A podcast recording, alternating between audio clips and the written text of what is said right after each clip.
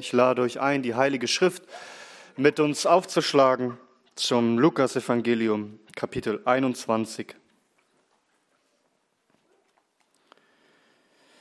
Lukas Kapitel 21 ab Vers 12. Wir betrachten heute miteinander die Verse 12 bis 19. Und was wir hören, sind die Worte des Sohnes Gottes. Vor all diesem aber werden sie ihre Hände an euch legen und euch verfolgen, indem sie euch an die Synagogen und Gefängnisse überliefern, um euch vor Könige und Statthalter zu führen, um meines Namens willen. Es wird euch aber zu einem Zeugnis ausschlagen. Nehmt euch nun in euren Herzen vor, nicht vorher darauf zu sinnen, wie ihr euch verantworten sollt denn ich werde euch Mund und Weisheit geben, der alle eure Widersacher nicht werden widerstehen oder widersprechen können. Ihr werdet aber sogar von Eltern und Brüdern und Verwandten und Freunden überliefert werden. Und sie werden einige von euch zu Tode bringen. Und ihr werdet von allen gehasst werden um meines Namens willen. Und kein Haar von eurem Haupt wird verloren gehen gewinnt eure Seelen durch euer Ausharren. Amen. Amen. Lasst uns den Namen des Herrn anrufen im Gebet. Unser Herr Jesus Christus, unser wunderbarer König, jedes Wort, das aus deinem heiligen Mund hervorgeht, wollen wir ernst nehmen und glauben und wollen danach tun. Und so lenke unsere Herzen nun ganz auf dich und dein heiliges Wort wir bitten es, Herr Jesus, in deinem hochheiligen Namen. Amen. Amen. Nehmt gerne Platz.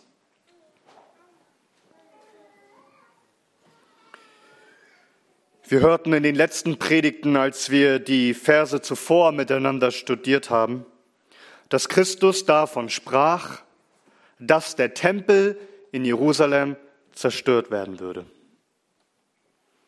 Und natürlich wurde ihm gleich danach diese Frage gestellt, ja, wann wird dies geschehen und welche Zeichen werden diese Tempelzerstörung ankündigen? Und Christus antwortet darauf in aller Klarheit.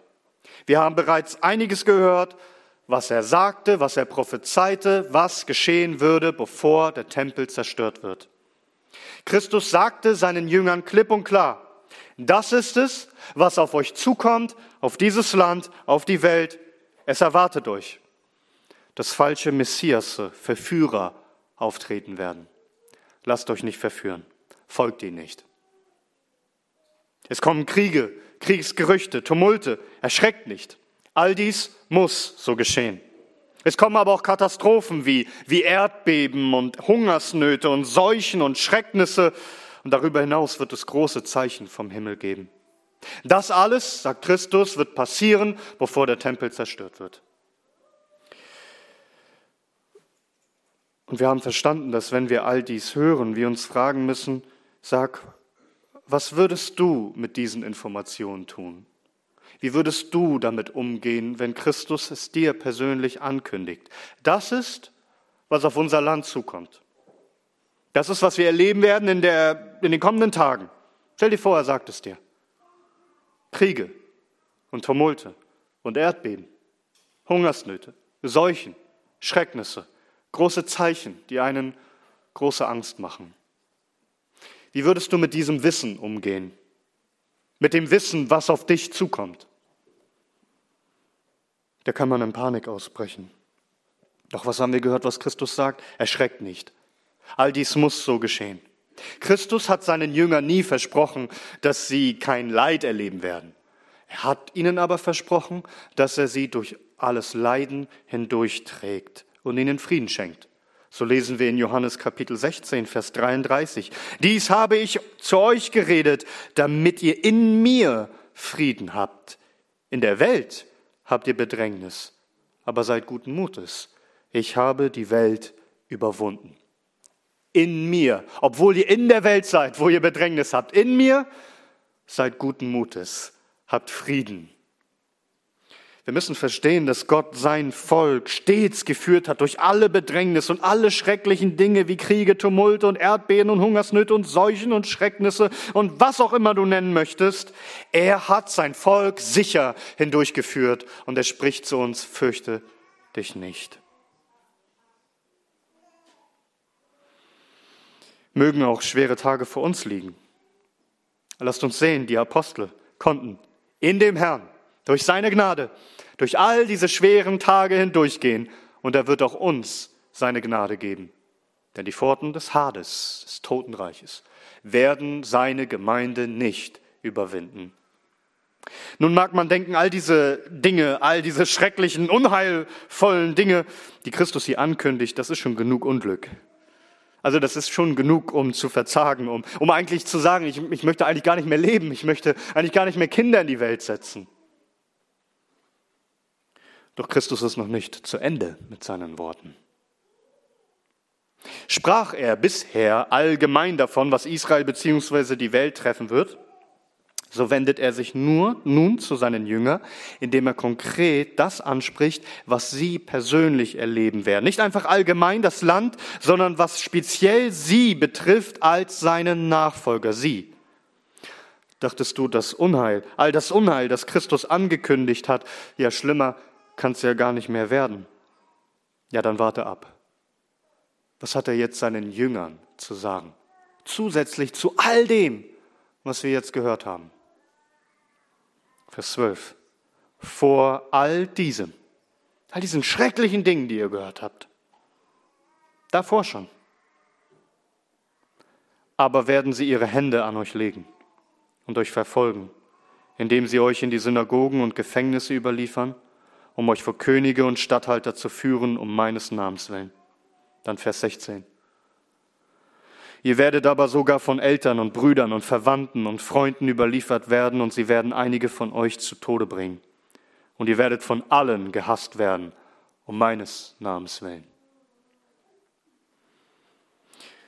Wiederum, denk einmal nach, wie würde es dir damit gehen, wenn Christus dich anschaut Zusätzlich zu all diesen unheilvollen Dingen, die er verkündigt hat, sagt er dir das hier, was ich gerade vorgelesen habe, dass das auf dich wartet, dass das auf dich zukommt. Und bitte verstehe, Christus spricht hier nicht irgendwelche Möglichkeiten an, so, also wenn ihr Pech habt, dann könnte das passieren, aber mal schauen, wie sich die Dinge entwickeln.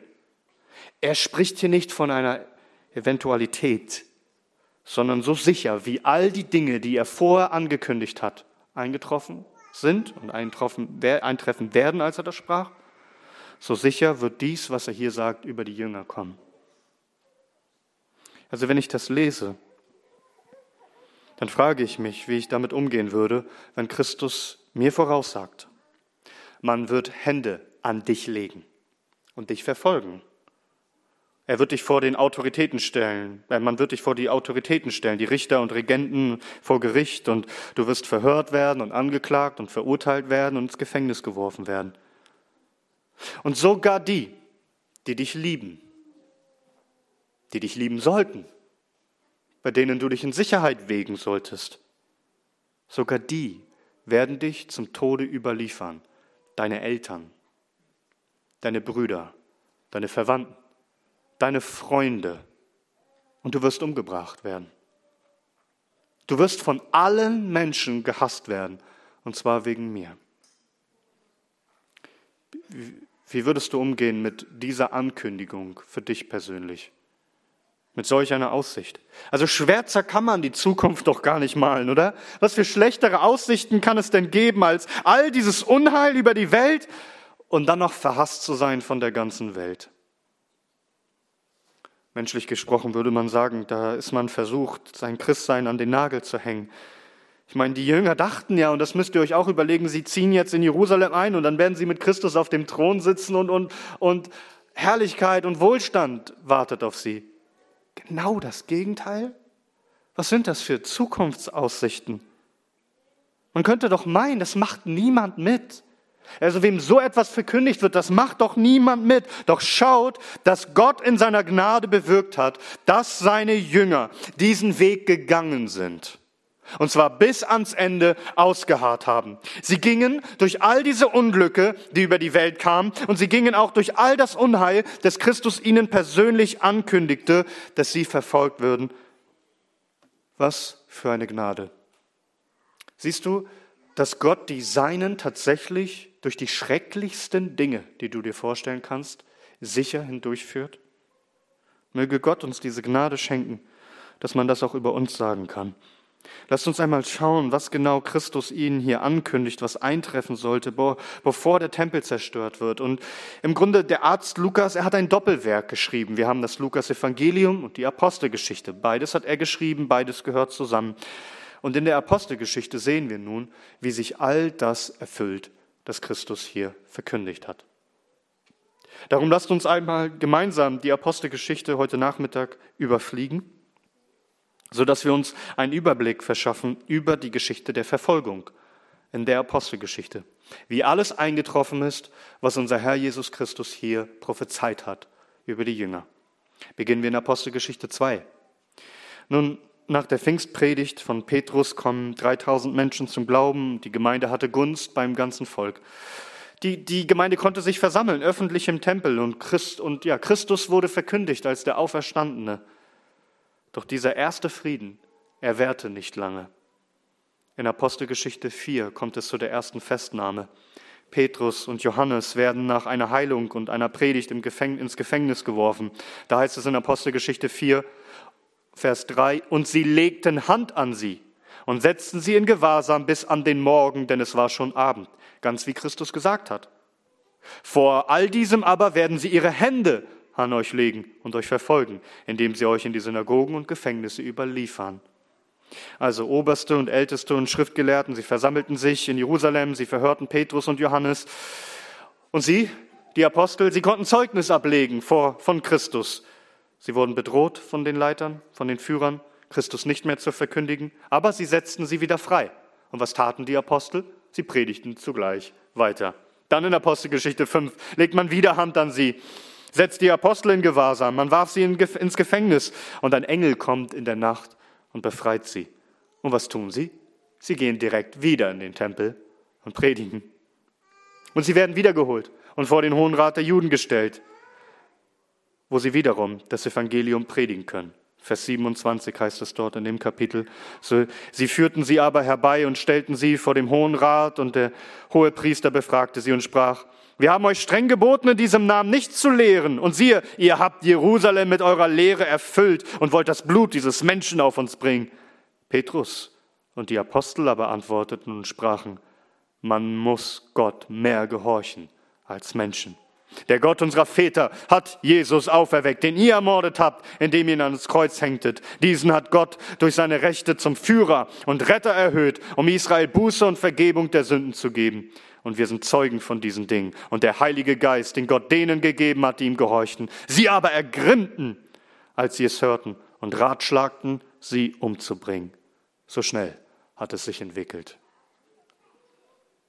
Seht ihr, hier, hier erfüllt sich auch wiederum dieses Wort von Christus, dass er sagt, es wird euch zum Zeugnis ausschlagen. Denn immer wenn die Apostel verhört werden, können sie Zeugnis ablegen davon, dass Christus der Herr und der Erlöser ist. Und die Führer wollen ihn umbringen. Aber wegen dem Rat von Gamaliel lassen sie ihn frei, lassen sie sie nur auspeitschen. Und hier haben wir das erste Mal einen Hinweis darauf, dass die Apostel körperliche Gewalt erleiden müssen. Also sie werden ausgepeitscht, sie werden geschlagen. Und als die Apostel herbeigerufen hatten, schlugen sie sie und geboten ihnen nicht in den Namen Jesu zu reden und entließen sie. Sie nun gingen aus dem Hohen Rat fort, voller Freude, dass sie gewürdigt worden waren, für den Namen Schmach zu leiden. Und sie hörten nicht auf, jeden Tag im Tempel und in den Häusern zu lehren und Jesus als den Christus zu verkündigen. Ich sagte dir vorhin, wer wird das mitmachen? Wer geht diesen Weg? Wer ist so verrückt, menschlich gesprochen? Was sagen die Apostel dazu? Sie freuen sich von ganzem Herzen, dass sie würdig, dass sie dafür würdig erachtet wurden, für den Namen des Herrn solch eine Schmach zu erdulden. Siehst du, was das ist? Übernatürliche Gnade vom Herrn für die Sein Und in der Apostelgeschichte 6 nun hören wir von Stephanus, Diakon der Gemeinde, der aber mächtig wirkte im Namen des Herrn und die Leute aus, Synagogen stritten mit ihm, legten Falschzeugnis ab gegen ihn und er muss sich ebenfalls vor dem Hohen Rat der Juden verteidigen. Und bei Stephanus erfüllt sich dieses Wort von Christus, der sagte, es wird euch aber zu einem Zeugnis ausschlagen. Nehmt euch nun in euren Herzen vor, nicht vorher darauf zu sinnen, wie ihr euch verantworten sollt. Denn ich werde euch Mund und Weisheit geben, der alle eure Widersacher nicht werden widerstehen oder widersprechen können. Und so lesen wir die direkte Erfüllung davon in Apostelgeschichte 6, Vers 10. Da ist es über Stephanus. Und sie vermochten der Weisheit und dem Geist, womit er redete, nicht zu widerstehen. Und es ist auch interessant, dass der Herr Jesus sagt, ich werde euch Mund und Weisheit geben. Also der Auferstandene, der zu Rechten Gottes im, im, im, im Himmel thront, gibt ihnen Mund und Weisheit. Er ist bei ihnen. Er gibt ihnen alles, was sie brauchen. Stephanus musste sich vorher keine Rede überlegen. Er, er musste kein Skript vorbereiten. Und lest euch einmal seine Rede vor. Wie sehen wir, dass, dass es Christus war, der ihnen Mund und Weisheit gab? Und das sehen wir in der gesamten Apostelgeschichte. Es fehlt den Verfolgten nie an weisen Worten, nie an Antworten. Sie werden niemals beschämt. Sie waren stets voller Freimut und Kühnheit und Weisheit, allen Widersprechenden zu widerstehen mit übernatürlicher Weisheit. Genauso ist es eingetroffen. Stephanus wurde dennoch getötet. Sie konnten es nicht ertragen. Sie hatten kein Wort darauf zu reagieren, als Steine zu werfen. Und nun? Nun lesen wir Apostelgeschichte 8 ab Vers 1. Saulus aber willigte in seine Tötung mit ein. Es entstand aber an jenem Tag eine große Verfolgung gegen die Versammlung, die in Jerusalem war. Und alle wurden in die Landschaften von Judäa und Samaria zerstreut, ausgenommen die Apostel. Gottesfürchtige Männer aber bestatteten Stephanus und stellten eine große Klage über ihn an. Saulus aber suchte die Versammlung zugrunde zu richten, indem er der Reihe nach in die Häuser ging und sowohl Männer als Frauen fortschleppte und ins Gefängnis überlieferte. Hier erfüllen sich diese Worte Jesu Christi. Nicht allein an den Aposteln, sondern an alle Christen, sogar an den Frauen.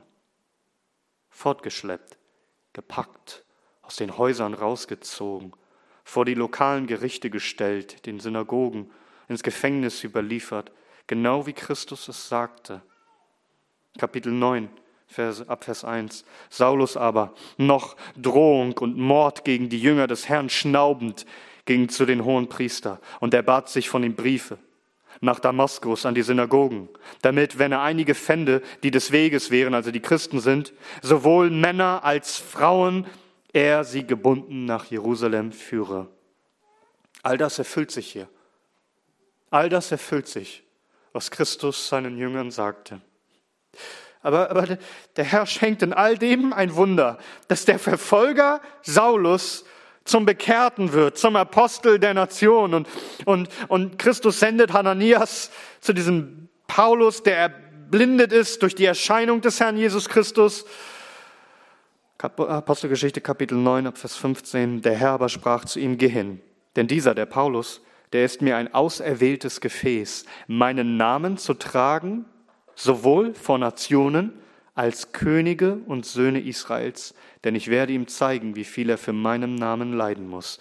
Hier, hier sehen wir schon auch, dass der Apostel Paulus auch diese Worte des Herrn Jesus Christus erfüllt, als er sagte, ihr werdet vor Königen und Statthaltern geführt werden um meines Namens willen. Und genau das passiert nun alles in der Apostelgeschichte. Es heißt in Apostelgeschichte 9, Vers 20, es war aber an einigen, es war aber es war aber einige Tage bei den Jüngern in Damaskus, er, Paulus. Und sogleich predigte er in den Synagogen Jesu, dass dieser der Sohn Gottes ist. Alle aber, die es hörten, gerieten außer sich und sagten, ist dieser nicht der, der in Jerusalem die zugrunde richtete, die diesen Namen anrufen und dazu hergekommen war, sie gebunden zu den hohen Priestern zu führen? Saulus aber erstarkte umso mehr und brachte die Juden, die in Damaskus wohnten, in Verwirrung, indem er bewies, dass dieser der Christus ist. Als aber viele Tage verflossen waren, beratschlagten die Juden miteinander, ihn umzubringen. Ihr Anschlag aber wurde Saulus bekannt. Sie bewachten aber auch die Tore, sowohl bei Tag als auch bei Nacht, damit sie ihn umbrächten. Die Jünger aber nahmen ihn bei Nacht und ließen ihn durch die Mauer hinab, indem sie ihn in einem Korb herunterließen. Wir sehen hier, der Verfolger wird selbst zum Verfolgten. Und die ganze Apostelgeschichte berichtet uns nun, wie Paulus verfolgt wird, aber wie all das immer wieder zu einem Zeugnis für Christus ausschlägt. Da heißt es, Christus sagt, es wird euch aber zu einem Zeugnis ausschlagen. In mehrfacher Weise auch. Zum Beispiel auch darin, dass wir lesen in Apostelgeschichte 11, dass durch diese Verfolgung von Paulus nun folgendes passiert ist, Apostelgeschichte 11 Abvers 19. Die nun zerstreut waren durch die Drangsal, die wegen Stephanus entstanden war, zogen hindurch bis nach Phönizien und Zypern und Antiochien und redeten zu niemandem das Wort als nur zu Juden. Einige Männer aber von ihnen waren von Zypern und Kyrene, die, als sie nach Antiochien kamen, auch zu den Griechen redeten und das Evangelium von dem Herrn Jesus verkündigten. Und die Hand des Herrn war mit ihnen und eine große Zahl glaubte und bekehrte sich zu dem Herrn. Also die Verfolgung, die Zerstreuung schlug aus zu einem Zeugnis, nämlich dahingehend, dass all die Jünger nun, die vertrieben waren, anfingen, das Evangelium zu bezeugen. Und das Evangelium breitete sich aus. Und nun, in Apostelgeschichte 12, hören wir das zweite Mal von einem Blutzeugen, von einem Märtyrer. Apostelgeschichte 12, Vers 1. Um jener Zeit aber legte Herodes, der König, die Hände an einige derer von der Versammlung, um sie zu misshandeln. Er ließ aber Jakobus, den Bruder des Johannes, mit dem Schwert töten. Der Kirchenvater Eusebius, der überliefert uns diese kirchliche Überlieferung, dass derjenige, der Jakobus ausgeliefert haben soll, dass er ihn brachte zu den Richtern, als er ihn angezeigt hat, und da aber den Bekennermut von Jakobus gesehen hat, so dass er in dem Moment, als er sah, wie Jakobus voller Kühnheit und Freimut war, sich selbst zum Christentum bekehrte und sie beide abgeführt wurden. Und unterwegs soll dieser Ankläger Jakobus um Verzeihung gebeten haben. Und es heißt, Jakobus zögerte ein wenig und dann antwortete er, Friede sei mit dir. Und er küsste ihn und beide wurden sogleich enthauptet. Wir lesen dann weiter in Apostelgeschichte 12. Als Herodes aber sah, dass es den Juden gefiel, fuhr er fort, auch Petrus festzunehmen. Und dann, den setzte er auch, nachdem er ihn ergriffen hatte, ins Gefängnis und überlieferte ihn zur Bewachung an vier Abteilungen von vier Soldaten, da er gewillt war, ihn nach dem Passa dem Volk vorzuführen. Petrus nun wurde in dem Gefängnis bewacht, aber von der Versammlung wurde anhaltend für ihn zu Gott gebetet. Und dann hören wir, wie Petrus befreit wird durch einen Engel. Und genau daraufhin hören wir, dass Herodes von einem Engel geschlagen wird und stirbt. Und nun lesen wir von dem Apostel Paulus, wie er und seine Begleiter Zeugnis ablegen und wie sie leiden müssen. Wie sich das Wort erfüllt, dass, dass die Jünger geführt werden vor Könige und Statthalter um des Namens Jesu willen. In, in Apostelgeschichte Kapitel 3 auf Zypern ist die Rede davon, dass Paulus vor dem Statthalter, den Prokonsul Sergius Paulus, geführt wird und dass dieser zum Glauben kommt. Und dann in Pisidien, die Jünger zettelten eine Verfolgung gegen Paulus an sie wurden vertrieben, doch die Jünger, es heißt, sie waren erfüllt mit Freude, mit Heiligem Geist.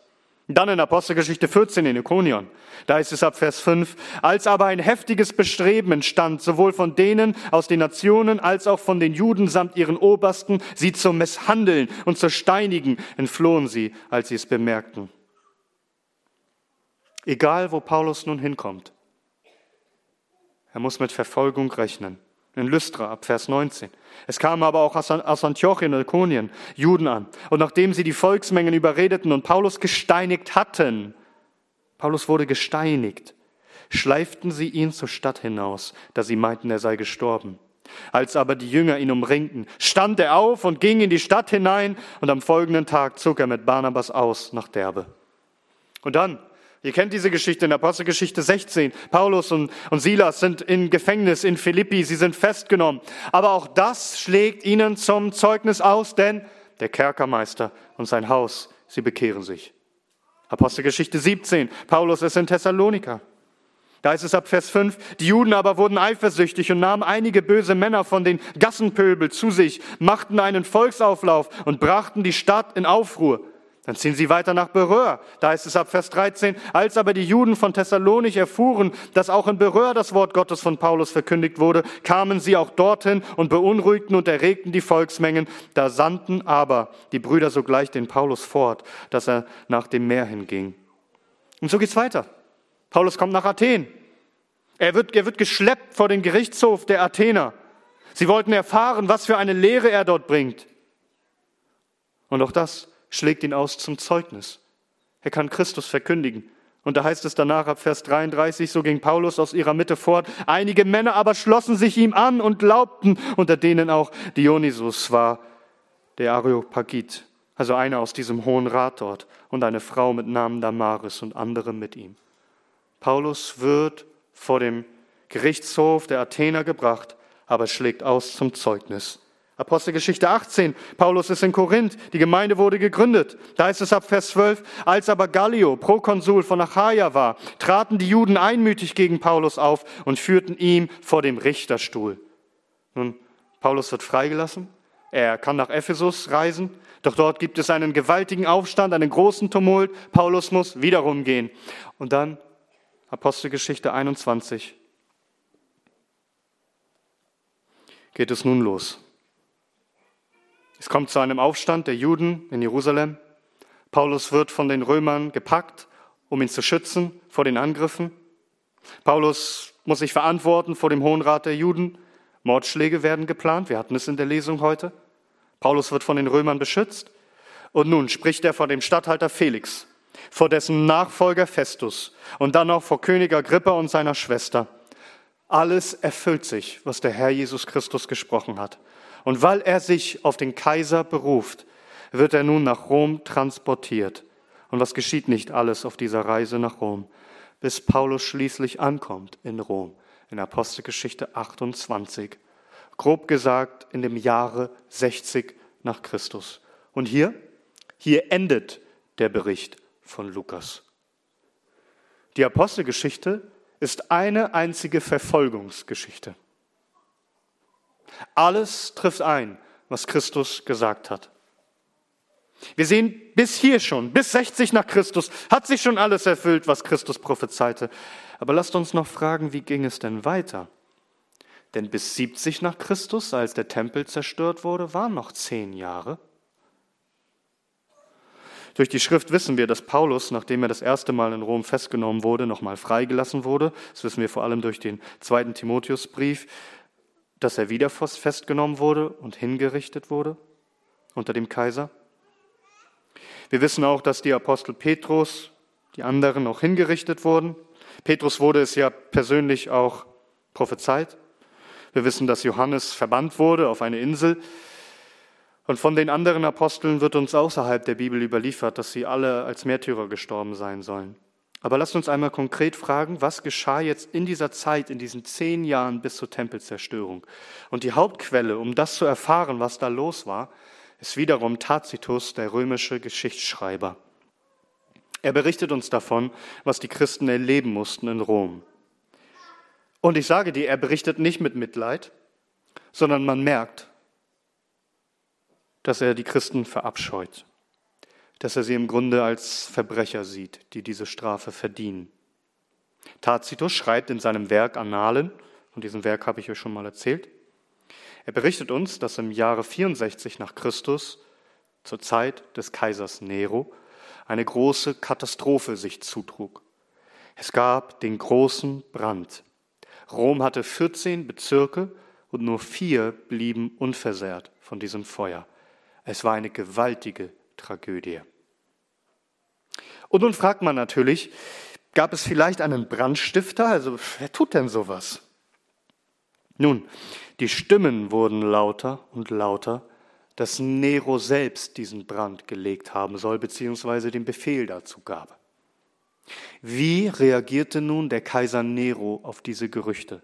Tacitus schreibt, keine menschliche Vorkehrung keine Freigebigkeit des Fürsten oder Sühne der Götter konnte die Schmach entfernen, dass man glaubte, der Brand sei auf Befehl, auf Befehl von Nero gelegt worden. Um also dieses Gerücht niederzuschlagen, schob Nero die Schuld auf andere und belegte mit den ausgesuchtesten Strafen jene Menschen, die das Volk wegen ihrer Schandtaten hasste und Christen nannte. Ihr Namensgeber Christus war unter der Regierung des Tiberius durch den Prokurator Pontius Pilatus hingerichtet worden. Für kurze Zeit war jene heillose Schwärmerei dadurch unterdrückt, brach aber aufs Neue aus, nicht allein in Judäa, von wo das Unheil ausgegangen war, sondern auch in der Hauptstadt, in die von überall her alle Gräuel und Schändlichkeiten zusammenströmen und Anklang finden. Daher wurden zuerst diejenigen ergriffen, die Geständnisse ablegten, so dann auf ihre Angabe hin eine gewaltige Menge von Menschen, die weniger wegen der ihnen zur Last gelegten Brandstiftung als wegen ihres allgemeinen Menschenhasses als überführt galten. Mit denen, die zum Tode bestimmt waren, trieb man auch noch Hohn. In Felle wilder Tiere eingenäht, wurden sie von Hunden zerfleischt und mussten ans Kreuz geschlagen und angezündet, nach Einbruch der Dunkelheit als nächtliche Beleuchtung brennen. Seinen eigenen Garten hatte Nero zu diesem Schaustück hergegeben und gab ein Zirkusspiel, wobei er sich im Kostüm eines Wagenlenkers unter das Volk mischte oder auf dem Wagen stand. So strafbar daher auch jene Menschen waren und so sehr sie die äußersten Strafen verdient hatten, regte sich doch Mitleid, weil sie nicht zu dem Nutzen der Allgemeinheit, sondern der Grausamkeit eines einzigen geopfert wurden. Bis hierhin Tacitus. Also was ist passiert? Das ist nichts für schwache Nerven, was wir hier hören. Ja, zunächst einmal müssen wir verstehen, dass die Christen von den Römern gehasst wurden. Sie wurden angesehen als der letzte Abschaum der Gesellschaft. Sie werden gesehen als die Feinde aller Menschen. Das ist wichtig zu begreifen. Christenverfolgung war in Rom nicht einfach deshalb da, weil Jesus verkündigt wurde, sondern weil man die Christen für Verbrecher hielt. Und es gab tausende böse Unterstellungen. Was, was ziehen sich diese Menschen zurück aus der Gesellschaft und bilden irgendwelche Geheimgesellschaften? Was haben die für merkwürdige Riten, Taufe und Herrenmahl? Was ist das Blut und Fleischessen von einem Menschen, denken sie? Und sie feiern nicht mit uns unsere herrlichen Feste.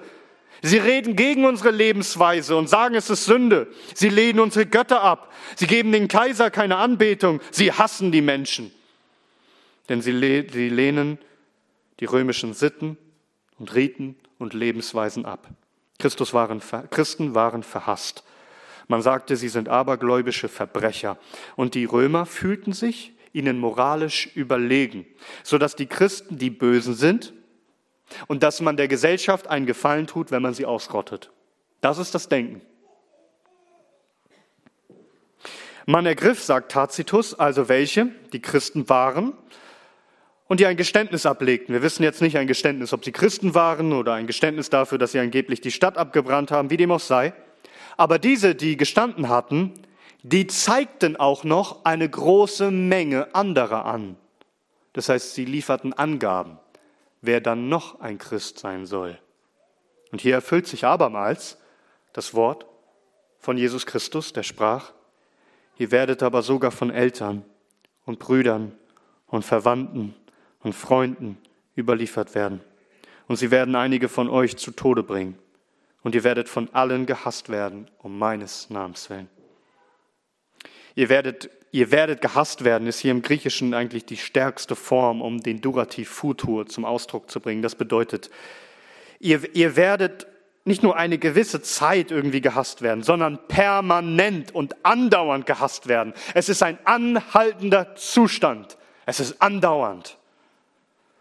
Und weil man die Christen eh hasste, weil sie eh in der römischen Gesellschaft so unbeliebt waren, waren sie die, der perfekte Sündenbock, um alle Schuld auf sie zu schieben.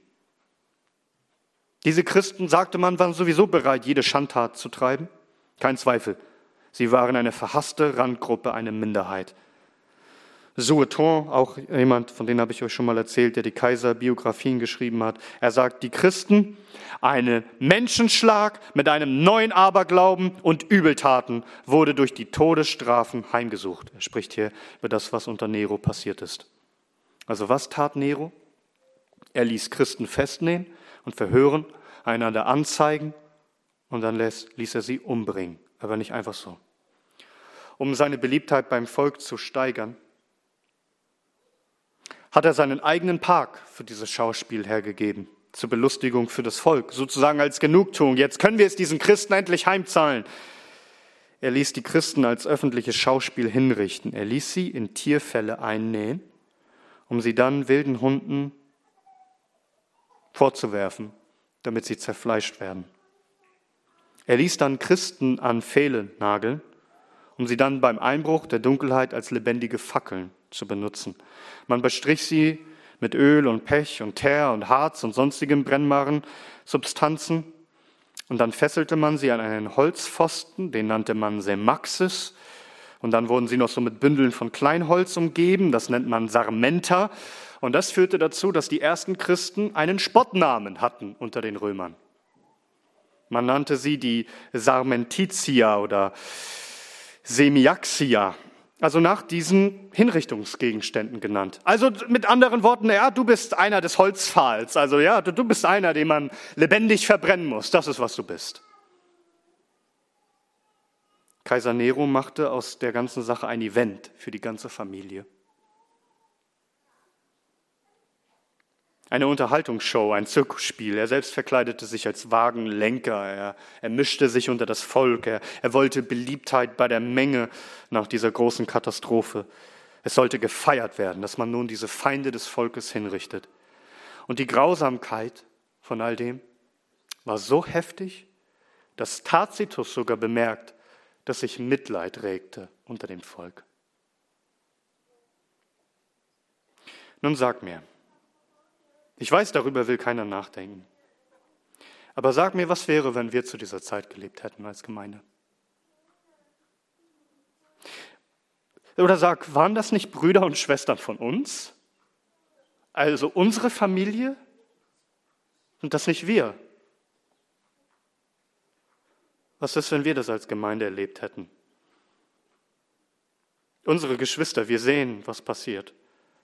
Und wir an Pfahlen hängen und verbrannt werden oder eingenäht werden in Tierfälle, vor die Menschenmasse geworfen werden zur Belustigung des Volkes. Ist der Gedanke zu grausam? Das ist in Wahrheit geschehen, was wir hier lesen. Und der Herr, er hat es ihnen angekündigt, dass es passieren wird. Ihr werdet gehasst werden von allen Menschen. Und weißt du was? Die Jünger gingen diesen Weg dennoch. Das geht gegen alle menschliche Vernunft. Das ist übernatürlich. Das ist die Gnade des Herrn. Alles hat sich erfüllt, was Christus angekündigt hat. Die schrecklichsten Dinge bis zu dem Punkt, dass alle Menschen sie hassten und sie hinrichten wollten. Und ich frage dich, ob es dir auffällt, dass dieses Klima, von dem wir hier hören in Rom, dass das vor unser aller Augen wiederhergestellt wird? Du sagst vielleicht, ich übertreibe. Aber sag, siehst du es denn nicht? Weltweit, durch die Politik und durch die Medien. Also, dass das Denken dahin entwickelt wird, genauso wie in Rom, dass die Menschen meinen, sie seien so moralisch, so fortgeschritten, so überlegen, dass im Grunde die Christen die Bösen sind. Dass im Grunde die Christen die Barbaren sind. Ihr seid Menschenfeinde, denn ihr unterdrückt Frauen. Ach so. Ihr seid Menschenfeinde. Ihr hasst Homosexuelle. Ihr seid Menschenfeinde gegen die, die ihr Geschlecht umwandeln wollen. Ihr seid Menschenfeinde, denn ihr wollt Frauen daran hindern, dass sie ihr Kind abtreiben im Bauch. Ihr hasst die Menschen, weil ihr meint, ihr müsstet euch versammeln während einer Pandemie, während wir alle zu Hause sitzen und das Haus nicht verlassen. Ihr seid Feinde aller Menschen. Ich sage euch, es wird verrückter und verrückter. Wenn du dich einmal damit beschäftigst, was, was ideologisch, politisch gewollt ist für die Zukunft, was offiziell, du kannst es in ihren Büchern nachlesen, in wissenschaftlichen Veröffentlichungen, was die Philosophen und Ethisch, Ethiker und Wissenschaftler in der Führungsriege veröffentlichen, was sie vorhaben mit unserer Gesellschaft, was sie öffentlich verkündigen. Das, was sie sich wünschen und was sie sagen, ist der Nährboden für kommende Christenverfolgung. Da ist ein Klimawandel, denn dieses soziale Klima verändert sich. Der säkulare Staat, er wird mehr und mehr zum Gottesfeind und verwirft mehr und mehr, was Gott geboten hat. Wenn du dich mal beschäftigst mit dem Klimawandel und, und dir durchliest, was sie sagen und sagen, jeder Mensch hat seinen CO2-Fußabdruck und am besten wäre es, jeder würde möglichst wenige oder noch besser keine Kinder bekommen. Habt ihr davon gehört? Man nennt das Birth Strike, also Gebärstreik. Also wir können uns das nicht leisten, länger unseren Planeten zu füllen und auszulasten mit Kindern. Und man diskutiert doch tatsächlich, ob das nicht staatlich geregelt werden sollte, dass es Geburtskontrollen gibt. Was meint ihr denn, wer da nicht mitmacht? Wer das nicht tun kann? Wer sind die Feinde unseres Planetens und der Menschheit? Wisst ihr, diese, diese Ideologie, die mehr und mehr das Denken prägt aller Menschen, führt dazu, dass sie sich selbst als Gutmenschen sehen und uns als Feinde für alles, wofür sie stehen. Es passt nicht zu ihrer Lebensweise, zu ihren Sitten, zu ihrem Lebenswandel. Wir sind ihre Feinde. Und damit sind wir eine Bedrohung für die öffentliche Sicherheit und für das Staatswesen. Und achte darauf, sie werden nicht sagen, wir verfolgen euch, weil ihr Christen seid. Sie werden Jesus für sich selbst beanspruchen und sagen, er steht für Liebe und Toleranz und Diversität, so wie der Gouverneur von Kalifornien das ja getan hat, dass er Werbung macht für Abtreibung und ein Zitat von Christus dafür gebraucht. Und Bruder Pastor John MacArthur hat ihn öffentlich dafür zurechtgewiesen und ihm das Gericht Gottes angekündigt. Was glaubt ihr, wie lange wir das noch tun können? Ihr werdet sehen. Mehr und mehr in den Medien. Man sieht es ja jetzt schon. Überall, wenn du Werbungen siehst oder, oder diese gottlosen Disney-Filme. Überall und überall schon für die Kinder wird dieses Klima bereitet. Wir sind moralisch gut. Das ist unser Wertesystem. Und alle Abweichler davon müssen jetzt noch auf einem virtuellen Scheiterhaufen verbrannt werden. Wir werden sie canceln in den Medien. Aber es wird nicht mehr lange dauern. Da wird das alles nicht mehr virtuell sein. Es wird Konsequenzen haben. Ich sage es euch. Ich sage es euch. Christen werden als Feinde der Menschen angesehen werden. Wenn Gott es nicht noch abwendet, dann möge er gepriesen sein für den Frieden, den er uns schenkt, wenn er es abwendet. Aber die Schrift warnt uns und sagt deutlich, dass jeder, der gottesfürchtig leben will, verfolgt werden wird. Und das ist doch nichts anderes als das, was die Apostel erlebt haben. Paulus sagt in 1. Korinther 4, bis zur jetzigen Stunde leiden wir sowohl Hunger als auch Durst und sind nackt und werden mit Fäusten geschlagen und haben keine bestimmte Wohnung und mühen uns ab, mit unseren eigenen Händen arbeitend. Geschmäht segnen wir, verfolgt dulden wir, gelästert bitten wir. Wie der Kehricht der Welt sind wir geworden. Ein Abschaum aller bis jetzt. Wir sind der Abschaum aller Menschen. So werden wir gesehen. Den Jüngern wurde all das vorausgesagt. Christen werden leiden müssen. Sie erfahren das allgemeine Gericht über die Welt, Kriege und Erdbeben und Hungersnöte und Seuchen und so weiter. Aber darüber hinaus werden sie auch noch Hass und Gewalt erleben von allen Seiten sogar von denen, die sich um sie kümmern müssten, wie Eltern und Brüder und Freunde. Selbst die werden euch dem Tode überliefern. Wie soll man das durchstehen? Wie soll man das durchhalten? Lasst uns diese praktischen Anwendungen noch anschauen, die Christus hier seinen Jüngern mitgibt, von denen auch wir lernen können. Denn was kann uns trösten, wenn wir all das erleben müssen? Verstehe zunächst einmal, dass alles, was du erlebst, zu einem Zeugnis dient. Nochmal Vers 12 in unserem Predigtext. Vor all diesem aber werden sie ihre Hände an euch legen und euch verfolgen, indem sie euch an die Synagogen und Gefängnisse überliefern, um euch vor Könige und Statthalter zu führen, um meines Namens willen. Es wird euch aber zu einem Zeugnis ausschlagen.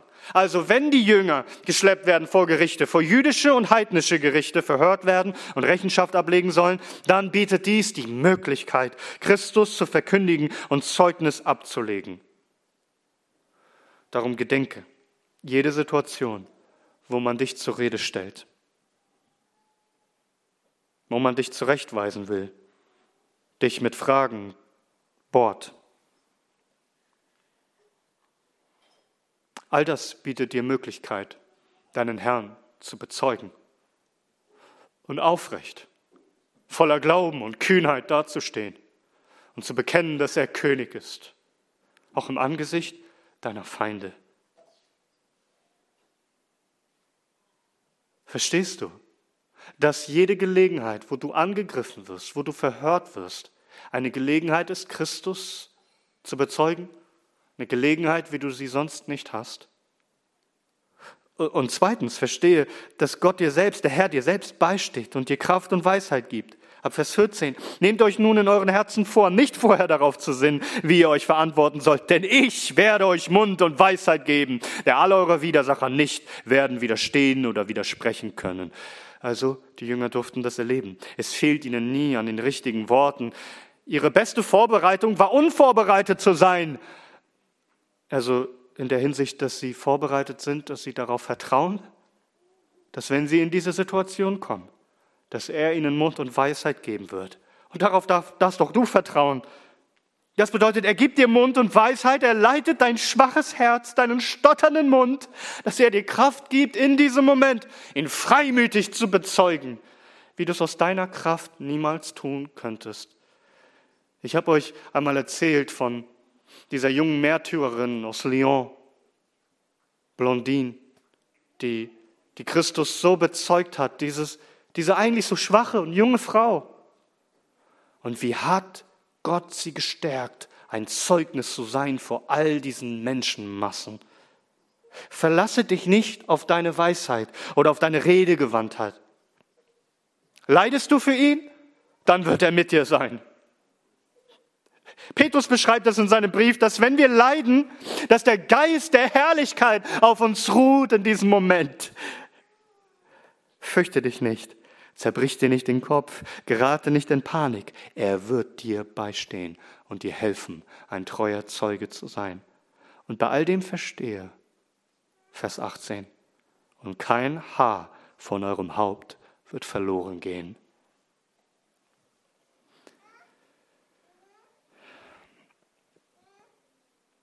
Das ist die stärkste Verneinung, die man im Griechischen wählen kann. Also niemals, keinesfalls, es ist unmöglich, dass auch nur ein Haar von eurem Haupt verloren geht.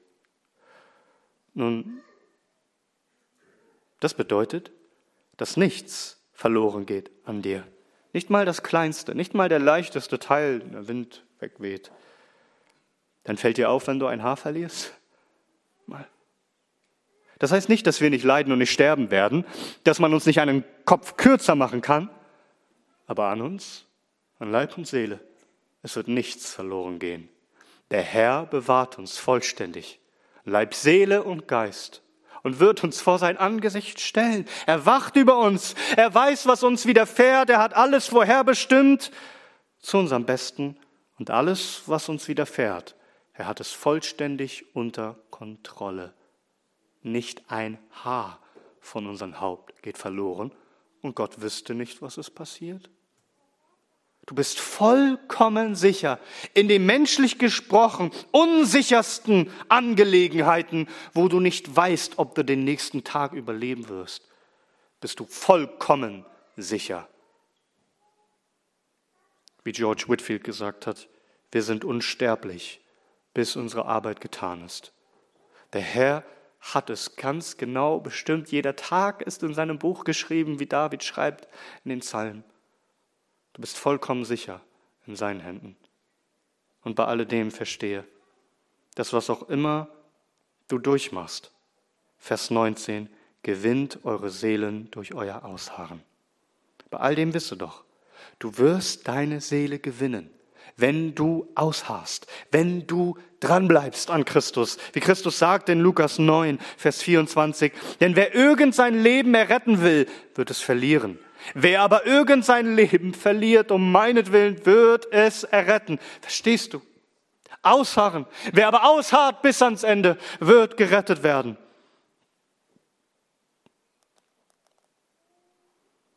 Du wirst dein Leben retten, wenn du dein Leben hingibst für Christus. Nun körperlich wurde Stephanus getötet, doch er gewann seine Seelen durch sein Ausharren. Christus stand auf von seinem Thron. Er hieß ihn willkommen in die Herrlichkeit. Er harrte aus. Gott schützte ihn, dass seine Seele nicht verloren ging. Mögen sie ihn steinigen. Er geht ein in die ewige Herrlichkeit. Darum harre aus. Ausharren und ausharren haben wir nötig. Was mag wohl noch auf dich und mich zukommen? Wirst du ausharren? Rette doch dein Leben, deine Seele. Durch Ausharren. Und nun letztens, was im Grunde das Allerwichtigste ist. Gedenke, warum du dies alles tust. Vers 12. Vor all diesen aber werden sie ihre Hände an euch legen und euch verfolgen, indem sie euch an die Synagogen und Gefängnisse überliefern, um euch vor Könige und Statthalter zu führen, um meines Namens willen.